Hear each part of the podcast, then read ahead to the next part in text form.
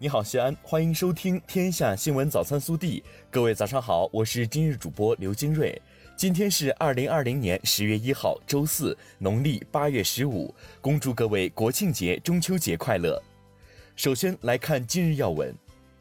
缅怀革命先烈，弘扬英雄精神。烈士纪念日向人民英雄敬献花篮仪式，三十号上午在北京天安门广场隆重举行。党和国家领导人习近平、李克强、栗战书、汪洋、王沪宁、赵乐际、韩正、王岐山等同各界代表一起出席仪式。九月三十号晚，国务院在人民大会堂举行国庆招待会，热烈庆祝中华人民共和国成立七十一周年。习近平、李克强、栗战书、汪洋、王沪宁、赵乐际、韩正、王岐山等党和国家领导人与近五百位中外人士欢聚一堂，共庆共和国华诞。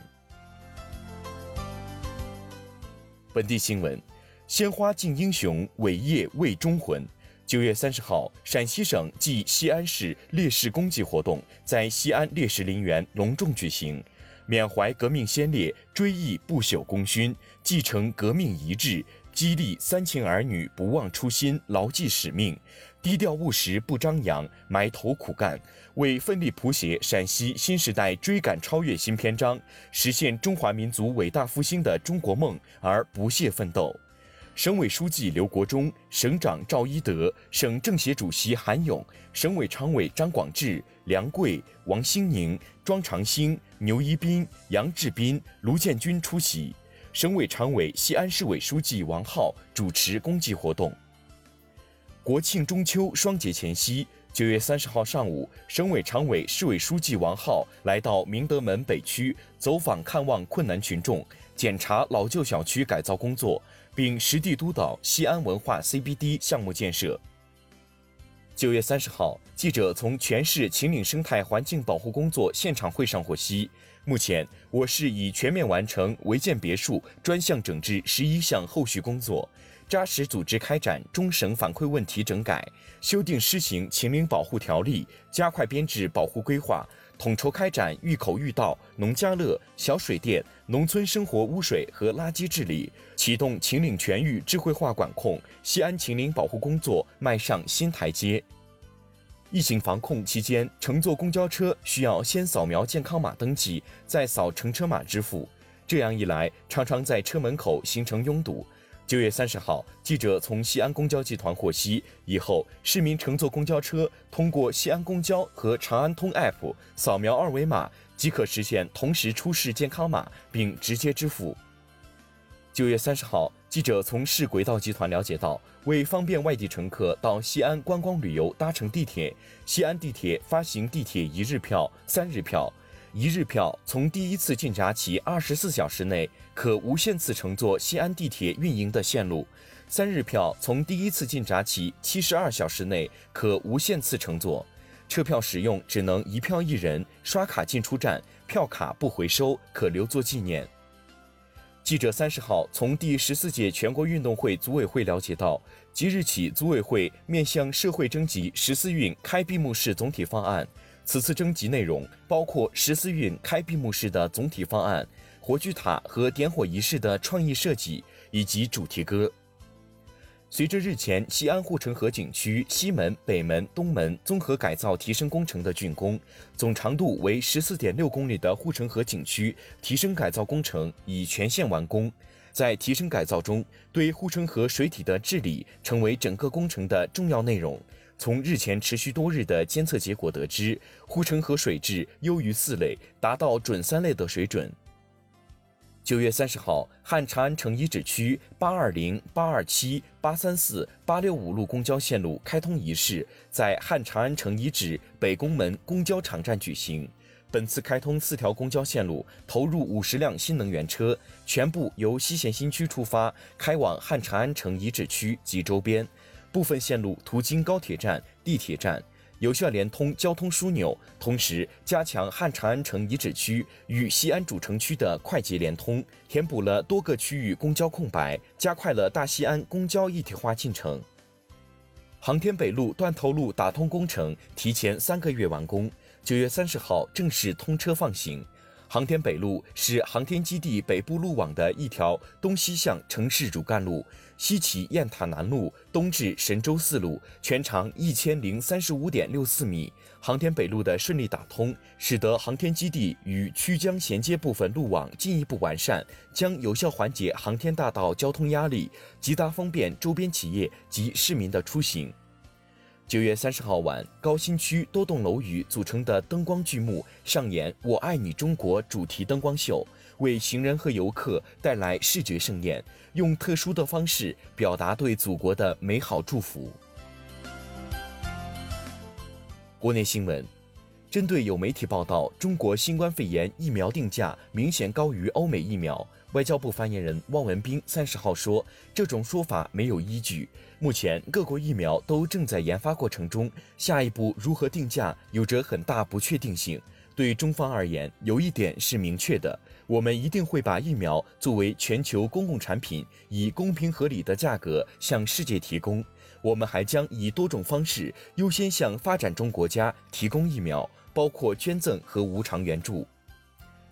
中国国家医疗保障局基金监管司司长黄华波三十号在北京表示，将进一步扩大门诊费用跨省直接结算试点范围，确保二零二一年底基本实现门诊费用跨省直接结算，为参保民众提供更加方便快捷、住院门诊一体化的异地就医直接结算服务。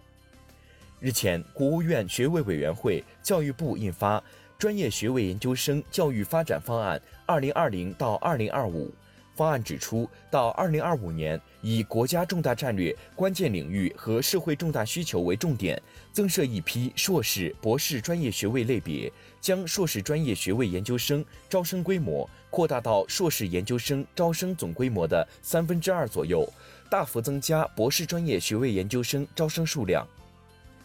据中国旅游研究院预测。八天双节假期，国内游客规模或达五点五亿人次，为去年同期七成。截至九月中旬，全国旅行社复业率达百分之七十五点七二，星级饭店复业率达百分之九十一。九月三十号，记者从银保监会获悉，银保监会对个别工作人员因违背社会公序良俗被行政拘留的问题进行了严肃查处，给予其开除党籍、行政撤职处分，按二级科员安排工作。此前，据报道，银保监会个别工作人员在二零二零年八月，北京警方打击地铁、公交车等场所色狼的专项行动“猎狼行动”中被当场抓获，随后被行政拘留十日。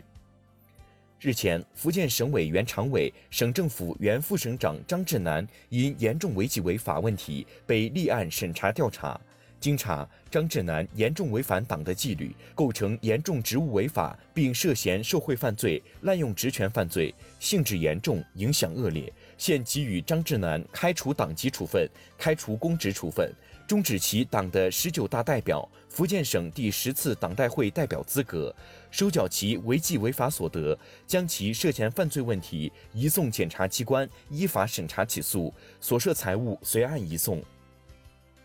据深圳市盐田区人民检察院九月三十号，深圳市盐田区人民检察院以涉嫌组织他人偷越边境罪批准逮捕犯罪嫌疑人邓某某、乔某某；以涉嫌偷越边境罪批准逮捕犯罪嫌疑人李某某、黄某某等十人。目前案件正在进一步侦查中。